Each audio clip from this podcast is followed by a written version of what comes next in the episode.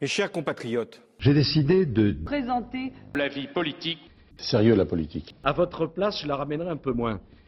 Bonjour, bienvenue dans l'émission de sciences politiques des élèves du lycée Berthelot de Questembert. Aujourd'hui, nous allons vous parler de la parité en politique. Aussi bien en primaire de la droite que de la gauche, il n'y avait dans chaque camp qu'une seule femme sur sept candidats. Comment se fait-il que les femmes soient minoritaires au sein de la campagne électorale? La parité n'existe-t-elle pas?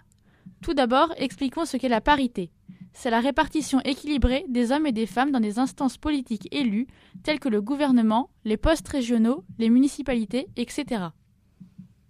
En 2000, la loi de la parité homme-femme en politique a été votée.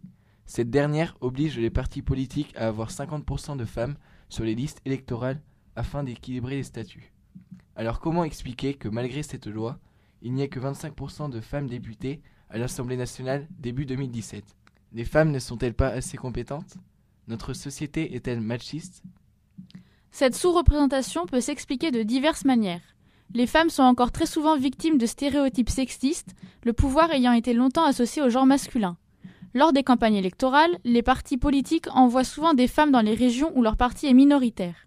De ce fait, si leur parti est éliminé, ils ne perdent pas un candidat trop important qui pourrait les faire gagner dans une autre région.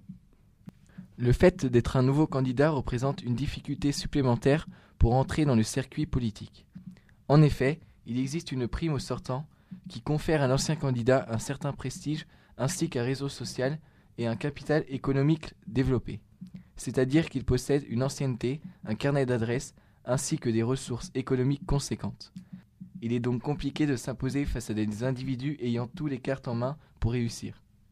Cependant, on peut voir que les femmes réussissent malgré tout à se faire une place au sein de la compétition politique, comme Najat Vallaud-Belkacem, ministre de l'Éducation, ou encore Anne Hidalgo, maire de Paris. À l'étranger également, les femmes savent se faire entendre, à l'image de Theresa May en Angleterre ou d'Angela Merkel en Allemagne. Je vous demande de vous arrêter. Je vous demande de vous arrêter. Au revoir.